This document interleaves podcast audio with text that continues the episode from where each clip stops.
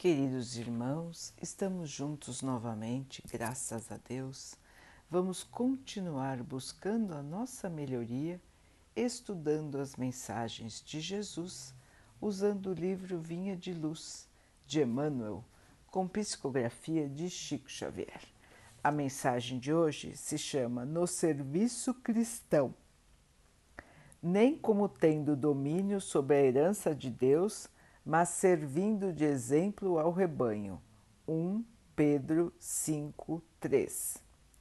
Aos companheiros de Espiritismo cristão cabem tarefas de enormes proporções junto das almas. Preocupam-nos profundos problemas da fé, questões da dor além do mundo material. Porque dão de graça o que por graça recebem, contam com a raiva dos que vendem os dons divinos. Porque procuram a sabedoria espiritual, recebem a aversão gratuita dos que se cristalizam na pequena ciência. Porque se preparam diante da vida eterna, desligando-se do egoísmo destruidor, são tidos como loucos pelos que se satisfazem na fantasia passageira. Quanto maior, porém, a incompreensão do mundo, mais se deverá intensificar naqueles as noções da responsabilidade. Não falamos aqui dos estudiosos, dos investigadores ou dos observadores simplesmente nos referimos aos que já entenderam a grandeza do auxílio fraternal e a ele se entregaram de coração voltado para o Cristo.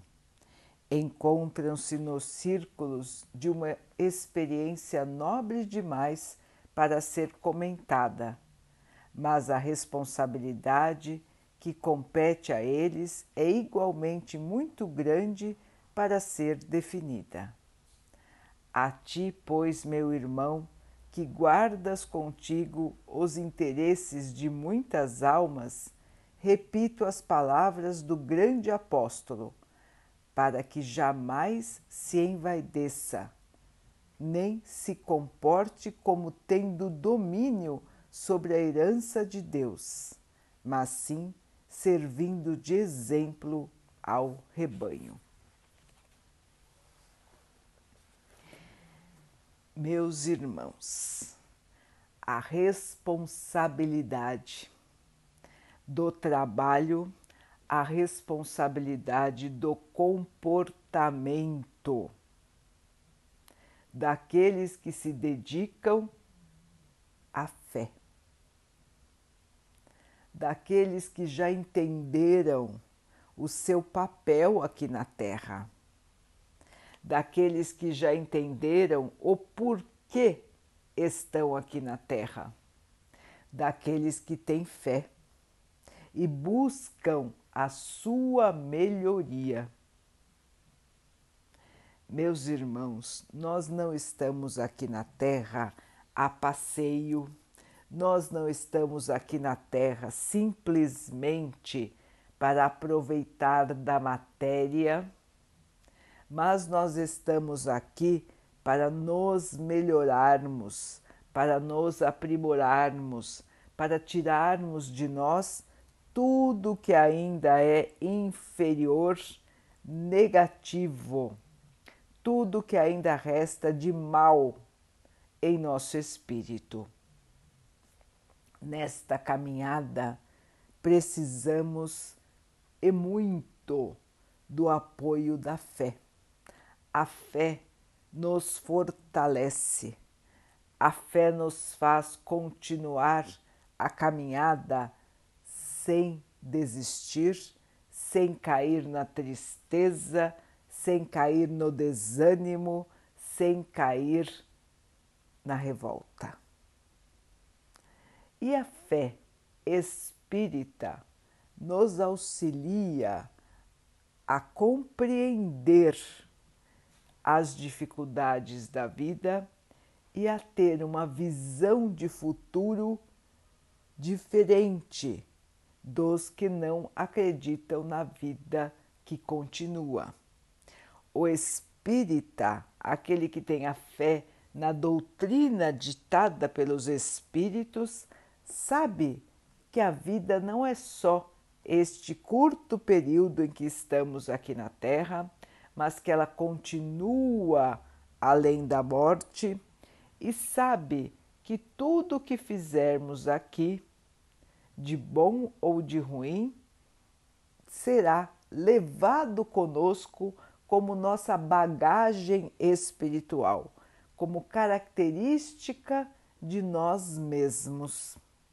Portanto, o espírita sabe da responsabilidade de estar aqui, sabe do porquê de estar aqui na Terra e compreende que tem um objetivo muito importante: a sua melhoria. Sabe que seu futuro está em suas mãos e que, pelo seu trabalho, pela sua dedicação ao bem, pode então evoluir. Fora da caridade, não existe salvação. Fora do amor não existe evolução. Portanto, todos que compreendem a fé espírita baseada nos ensinamentos do Mestre Jesus compreendem que precisam se manter no trabalho cristão, precisam se manter na fé viva e não podem, de maneira alguma, se acharem superiores a quem quer que seja, mas sim devem se manter como operários, como servidores, como membros comuns de uma sociedade, a sociedade humana somos todos iguais, todos temos os mesmos direitos e os mesmos deveres perante o Pai. As diferenças que encontramos na Terra são simplesmente diferenças da matéria, e como tudo que é matéria, são passageiras. Um dia vão se alterar e nós, e a nós sobrará somente o que é do Espírito. Assim, meus irmãos, lembremos-nos do conselho de Emmanuel, repetindo o conselho do apóstolo. Seguir com fé, seguir com esperança, seguir no trabalho, sem orgulho sem vaidade e sim com muito amor em nosso coração, em nossas palavras e em nossas atitudes.